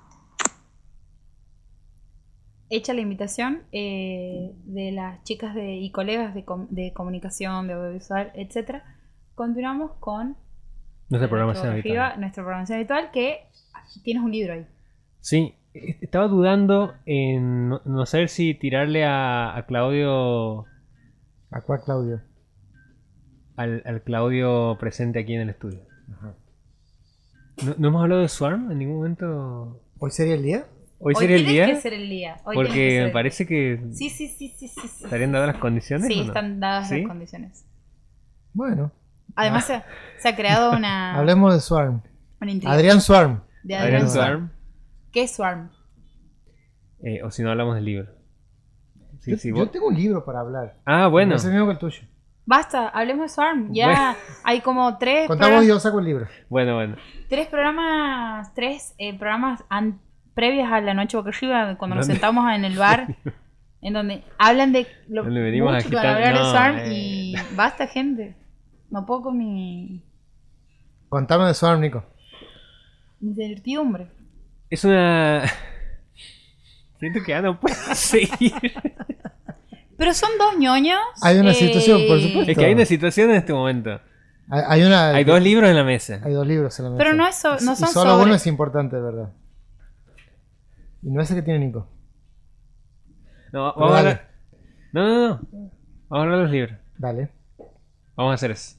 Después vamos a de- dedicarle más tiempo a, a Swarm. Tengo un libro. Esto lo vamos a editar. No, no, para ¿No? nada. Ah, eh, bueno, esto vamos a me dejar. parece maravilloso. Yo Este quería es- empezar diciendo así Radio como Verdad. blanquear. Radio Verdad. Radio Qué lindo. Debería ser un, eh, un segmento. Radio Además, Verdad. Cuando se hable, se hable de Swarm, para mí ya explotamos. Sí, sí, sí. Pero el nivel que- de audiencia, gente afuera con banderas y Sí, todo. así. Lo vamos a guardar para el programa en vivo, capaz. Ah, puede ser. Está bueno. Me interesa. Sí, sí. ¡Qué Me vuelteros! gusta, me, ¡Son gusta, muy me, gusta porque, vuelteros! me gusta porque el programa anterior ya se había bajado el programa en vivo y ahora se sube de nuevo. Son vuelteris. Uh, me lo mando a guardar de una forma. ¿Qué libro traes, Nico?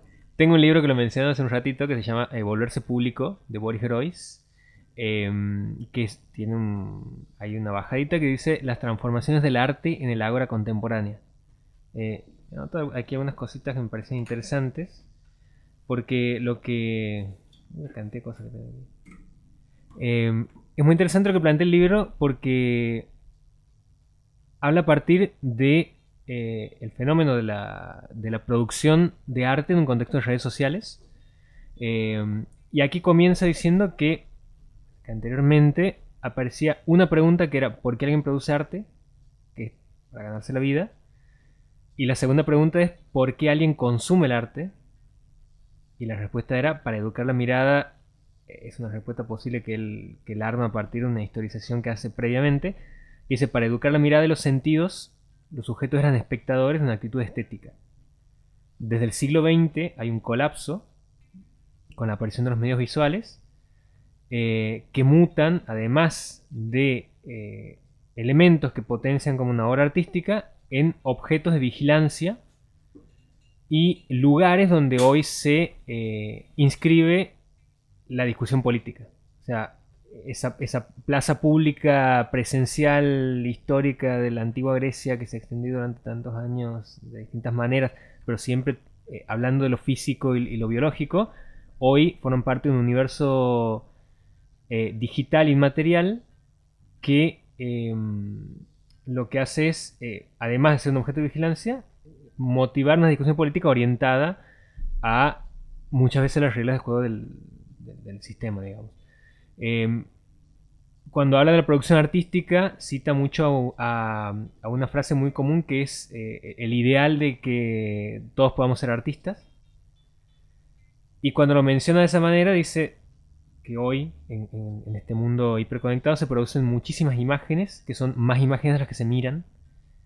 Eh, y aquí dice, "Ac- la actitud estética pierde relevancia social y la noción de shock, o sea, hablando del, efecto artístico, del impacto artístico, está muy ligada a lo, violento y a, la, y a la sexualidad, digamos, la exposición constante por ese lado, y se ha eh, dejado de pensar en la forma cero de sentido para crear una subjetividad propia, como se generaba anteriormente en lo que eran obras artísticas de impacto, como lo de Duchamp o como otros artistas. Digo, como que arma todo una, mm, un ensayo a partir de eso, de qué es lo, lo disruptivo y verdaderamente, que se presenta todo el tiempo con esto de eh, la cuestión sexual y, la, y- lo, todo vinculado a lo estético por una, una manera más pasiva de mirar.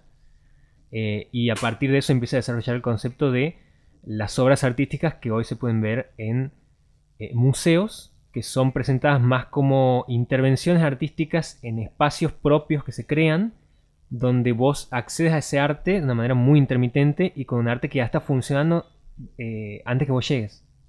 O sea, por ejemplo, vos vas a ver eh, una obra artística que se inaugura en un museo hoy donde están proyectando algo audiovisual y vos cuando llegas a ese lugar eso ya está empezado y no necesariamente ves la obra completa en su totalidad. Y habla también de, bueno, de, una fragmentación a partir de eso y es muy interesante porque a partir de ahí empieza a pensar en cómo se va también fragmentando el sujeto a partir de la absorción de esa obra artística eh, y cómo se va individualizando en la concepción de, sus proyectos y bueno, lo que mencionaba antes del, del- tema de pensar los proyectos como una visión a futuro, eh, también tenía que ver con eso, como hoy todos estamos expuestos eh, públicamente y nos pensamos como, como artistas, pero en la producción simultánea de eso y masiva, hay algo que se pierde ahí en la manera de, llegar hacia la, persona que te está viendo.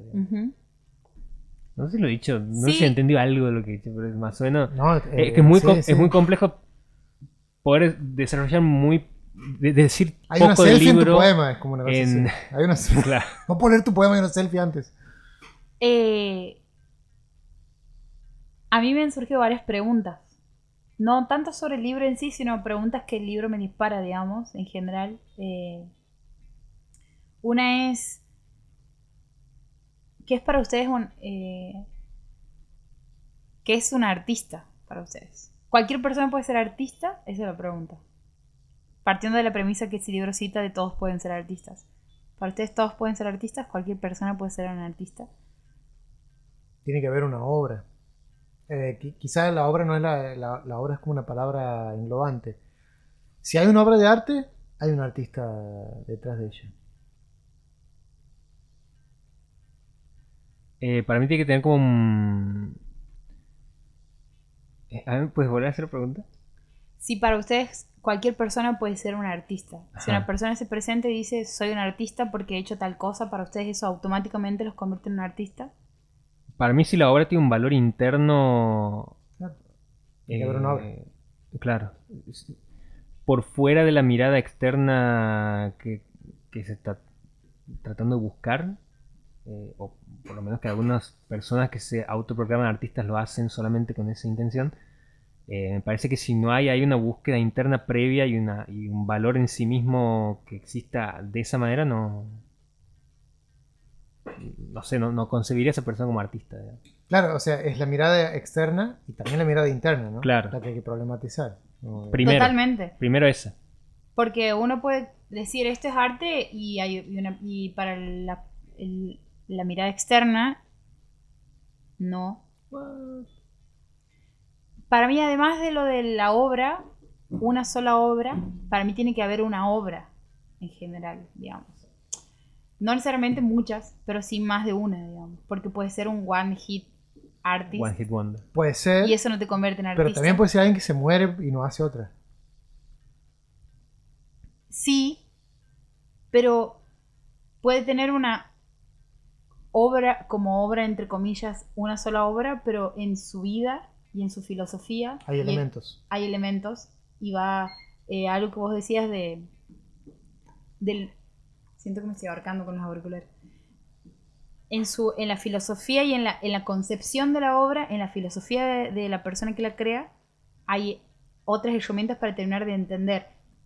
Que igual eso no quita que la obra en sí funcione sola, genere opiniones incluso muy distintas a las eh, intencionadas, etcétera, por la persona que lo crea, que de hecho de, de- de eso se trata el arte. Pero a mí lo que me, hace marcar una diferencia es que puede, han aparecido personas que han creado algo que hemos aplaudido y que hemos- y, y después nada más. Eso para mí no los convierte en artistas.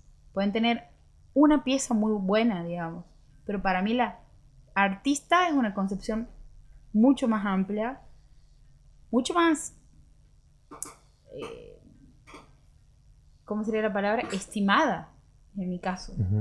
Y sobre todo, eh, a mí también me representa esto de pensar a un artista como una persona que no está buscando agradar. Tal cual. Digo, no, no es el, el primer objetivo que está en, en lo que está creando. Se digamos. cae Instagram. Se cae. Se cae- no Exactamente. existe- Se cae la poesía de Instagram, ¿no? No, no sé si se cae la, la poesía de Instagram porque ahí también entra otra cosa que es el no, no está bu- buscando no es solo agradar, sino porque la polémica que no es agradar también es eh, garpa en Instagram. Sí, Entonces es lo tendencioso, digamos, lo no está buscando vender. sí, o sea. Esa sería la eh, concepción. Que sí. es un, es un, puede ser un sinónimo de agradar, pero no es lo mismo. Eh, una, una manera quizá de, de apalabrarlo sea eh, un, un- armar algo, un artefacto, lo que sea, una- un arte, digo, un facto, ¿no? Eh, que eh, solo se defina por su dialéctica con el contexto. Sí.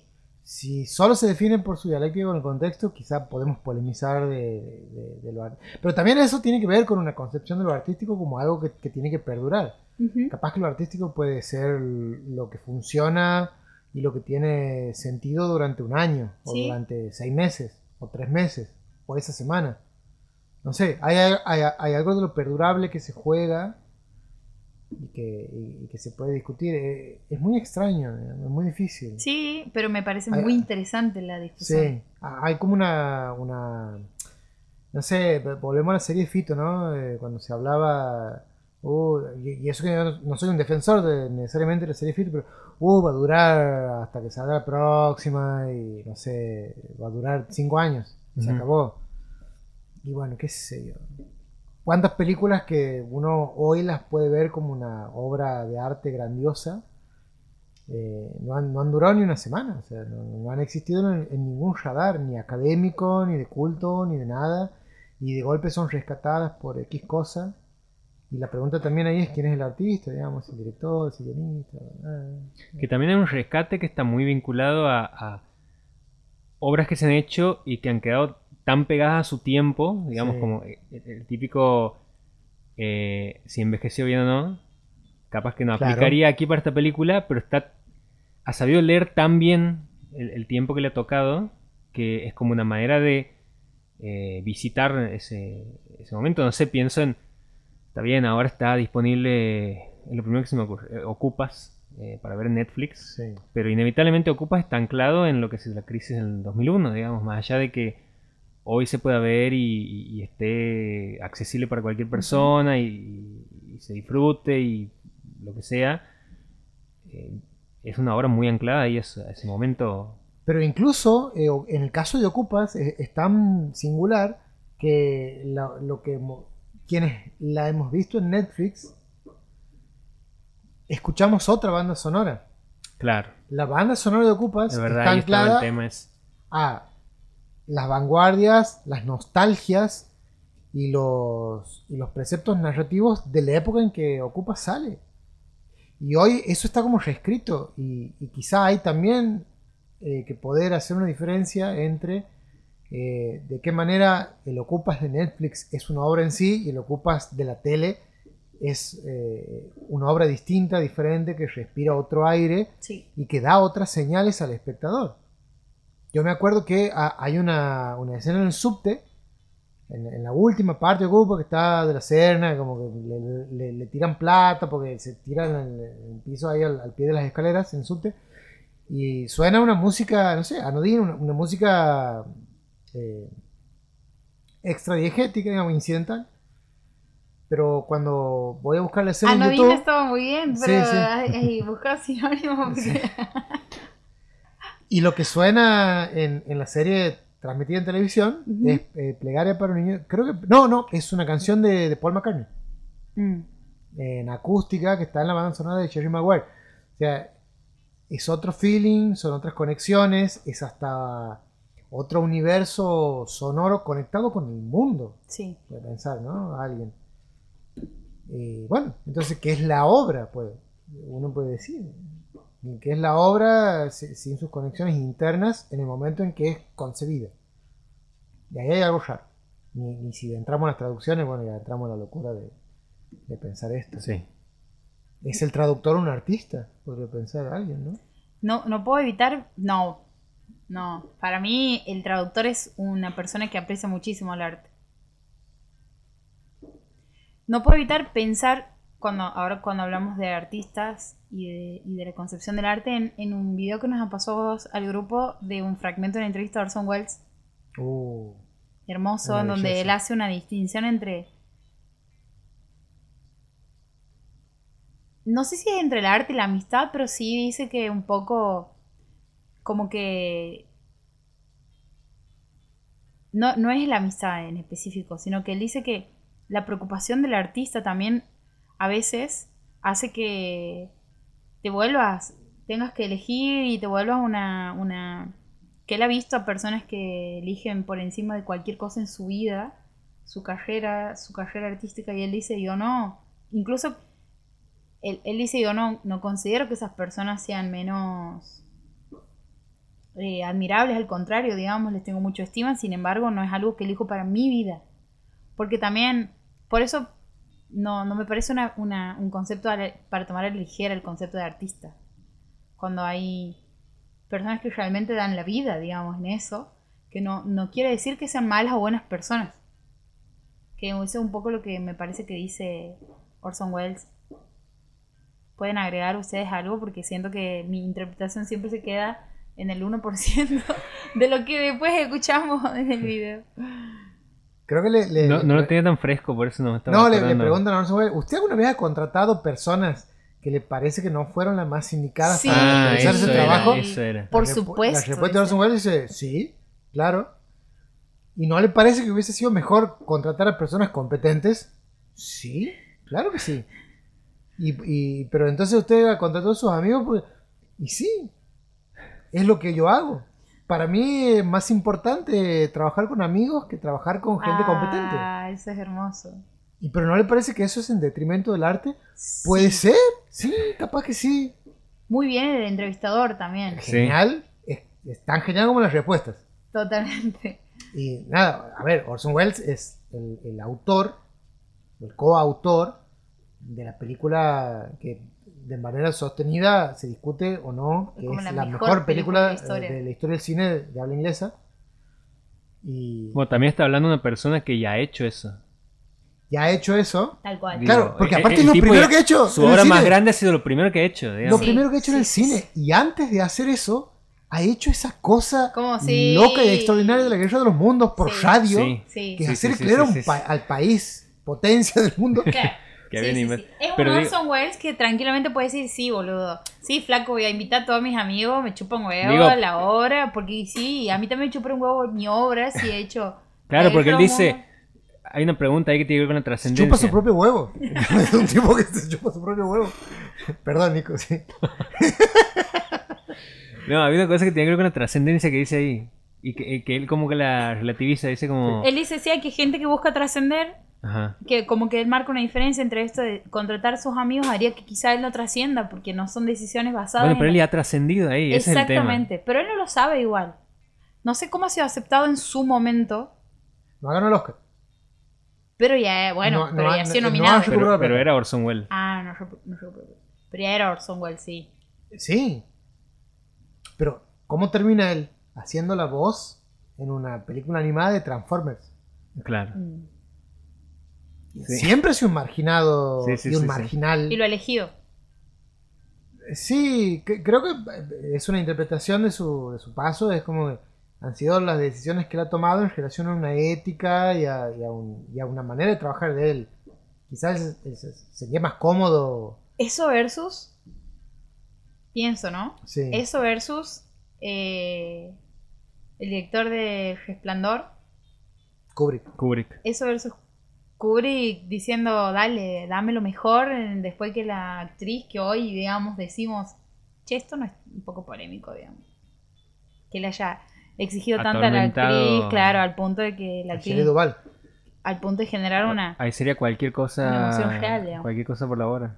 Bueno, Claro. Sí, sería como un artista eh, maltratando a, a los elementos que componen su, su obra, en este caso actores y actrices. Mm. No sé, no sé si hay como una disputa entre Kubrick y... y No, no, es algo puesto aquí, digamos, en discusión por, por estas, este concepto que traemos de, de Wells.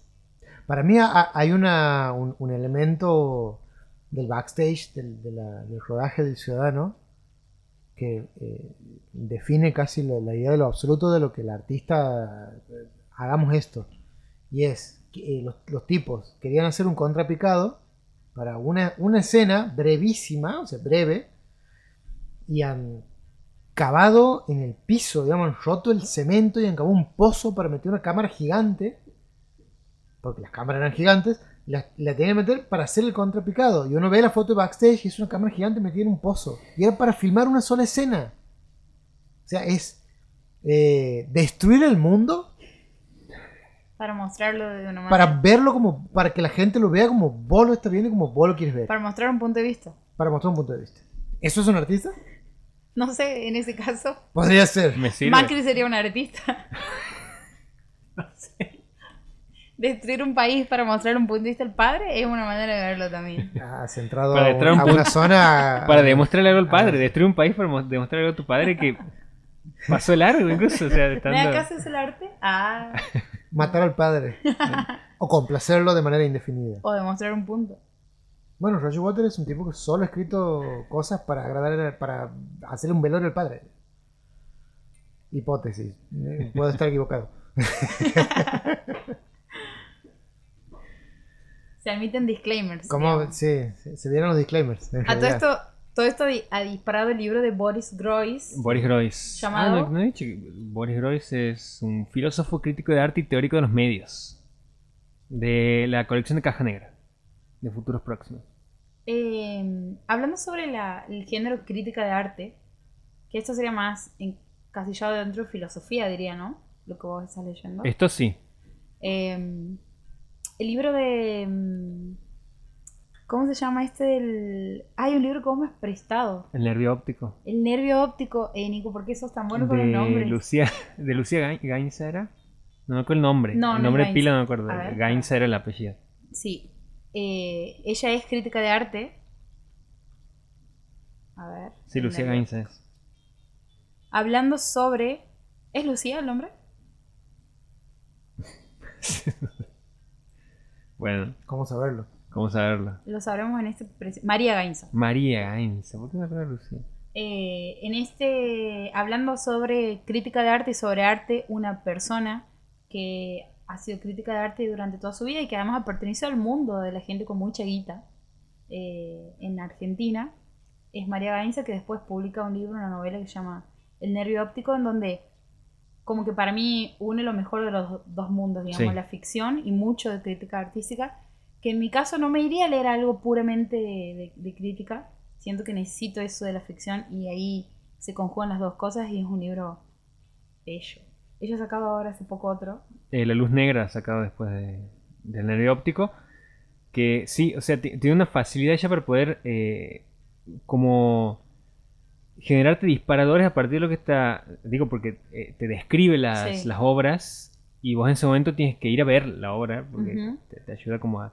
Pero no te sales del libro en ningún momento. No, no. O Y sea, siempre te quedas ahí. digamos. incluso yo siento que muestra, hace algo muy generoso, que para mí es como que te acerca un poco de eso que, que se sabe a través del acceso, porque la crítica, la crítica artística es un estudio en sí, eh, a lo que hay que llegar a través de no solo de estudio, o sea, no solo de hacer una carrera, sino de haber consumido, de haber ido a teatros, exposiciones, museos, haber leído. Y ella para mí hace algo que es compartir un par de herramientas para eh, tener en cuenta a la hora de abordar una obra y que las hace, a diferencia del el género de la filosofía o de por ahí eh, la, el ensayo en sí como crítica de, de arte, en la ficción para mí termina llegando mucho más y en ese libro a mí me ha, me ha, me ha tocado, digamos. Es una, es una muy buena escritora. Por, por eso creo que la crítica no la tiene que escribir una pareja, ¿no? Un esposo, un amigo. esposo, una pareja. No, como no, no, no tiene que ser. O tiene que explicitarse en, el primer, en la primera oración para que uno entienda que no es una crítica, que es un trabajo escrito sobre algo. Bien, Pero hay que ser honesto con eso. claro. Sí, no sí. ser honesto con eso es complicado. Yo lo complicaría mucho si alguien no lo dice. ¿Qué nos queda? Yo quiero leer algo sobre mi amigo. O- ¿Sí? no, no, algo sobre mi amigo, no, algo que ha escrito mi amigo. Bien, me encanta. Que ha escrito mi amigo Nico. Aquí mi compañero radial. Lo aclaro en la primera oración. ¿Cuál, Nico? A diferencia. Nico de... Ahora vamos a hablar como si él estuviese. Ah, Voy, voy- voy- voy a hacer una pregunta antes que Sí. tiene que ver con la puesta en escena. Ajá. Ah, Hay una canción pendiente. ¿Va a salir Sí. o no va a salir? ¿Va a salir? Va a salir. ¿Va a salir Vamos después de poner esto al que voy a final. leer? Sí, sí, sí. sí. La- Me encanta. Porque esa es la escena que. La Bueno. escena perfecta. No va a ser la versión en vivo. ¿No va a ser? No, no va a ser. Oh. No, porque no se encuentra. ¿No, no lo he encontrado? Ah, no, no. Sí, sí puede ser. Vos sí, vos sí. Sí, sí. Sí, tiene que ser Sí, la versión en vivo. Como en vivo ha sido escrito esto. Eh, nuestro compañero y amigo Nicolás Adel Archer ha publicado un libro que se llama La curvatura admisible del espacio. Eh, es una publicación independiente de un conjunto de textos que él ha escrito durante el periodo de pandemia. Sí. Eh, Estaría, estaría La mayoría por lo menos. la mayoría. O sea, el, el- el- el núcleo de- de- del texto y el feeling del, del conjunto es que hay algo producido desde el aislamiento y de construir desde ahí algo que conecte con la intimidad y con la extimidad. Y quiero leer eh, un capítulo, que es un capítulo absolutamente conmovedor, que va acompañado de una foto, porque el libro de él está eh, cada capítulo o cada texto está eh, ilustrado, prologado, simbolizado en una fotografía de autoría de Nico. ¿Está así? Sí. Ese libro se lo puede descargar en. Está para descargar en, en mi perfil de, de Instagram. Es publicidad que estoy Es haciendo yo. Nico no, no ha pedido esto y yo lo estoy haciendo porque a mí me gustó mucho el libro. Es eh, arroba Nicolás Adet, mi cuenta de Instagram, y ahí hay un link para descargarlo. Un link tree para que lo descarguen. Con, eh, O lo lean online si no quieren llenar su memoria, de- de la memoria de sus teléfonos. yo conozco un editor que te va que, que quiere publicar esto. Bueno, Bueno, momento en vivo. Y voy a leer eh, un texto de ese libro que se llama En Segunda. Y dicen, recordaste que ya no existen los libros en segunda persona, que ya nadie escribe en segunda persona, que no hay personas que busquen y lean libros en segunda persona. Después recordaste que te aburre, que todos somos primeras personas, ahora, cuando escribimos. Que todos creemos que somos tan importantes para contar nuestras historias cotidianas de amores y fracasos. Que todos tenemos amores y fracasos. Que todo es trascendente, dice él ahora en tercera. Que toda opinión importa. Que nada se guarda. Que todo se quema arde a la vista de todos, porque todos quieren ver lo que todos tienen para decir. Que nadie se anima a no decir nada. Que tiene un amigo que intentó no decir nada y terminaron hablando por él. Ahora ya no habla, ahora es hablado. Que hablan por él aunque él no se entere. Que en los relatos mal contados cualquiera puede ser un villano entre paréntesis, villano de la semana, que nunca se animó a matarse en la secundaria, que la estufa le calienta la mitad de la casa, que una voz leía a Cortázar esa noche, que mientras escribía dos perros se trenzaron en un combate al lado de su ventana, que un vecino quemó basura en su esquina, que ya no sabe cómo decir todo eso que no dijo, que ahora volvió a creer que todas las canciones pueden hablar de amor, que también volvió a creer que los árboles pueden bocetar el cielo, que por escribir bocetar el predictivo le sugirió boicotear, que no mira películas sobre nazis porque pero conoce nazis que reseñan películas, que dejó de dibujar porque todos sus personajes se deprimen, que se deprimió por dejar de dibujar, que las canciones se evaporan contra el techo, que el café tiene gusto a metal después de escuchar un mal disco, que hay días en los que un humo espeso se desliza por su garganta, que le gusta la palabra espeso, que hay días en los que el sol le pega en la cara con bronca, que hay días en los que no recuerda cuando murieron todas esas personas que amaba, que hay días en los que quisiera que no existieran más días, que hay días en los que las nubes se parecen a un pedazo de lana húmeda colgando sobre su cabeza, que no puede dejar de postergar lo que le preocupa, que ya no quiere nada que no le queme la piel. Qué, lindo, suena- qué lindo que suena En- en, en- la voz de, de Clau.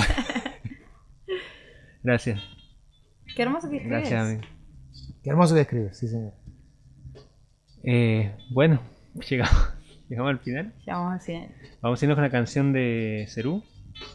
Yo no quiero volverme tan loco. Y con esto cerramos la noche boca.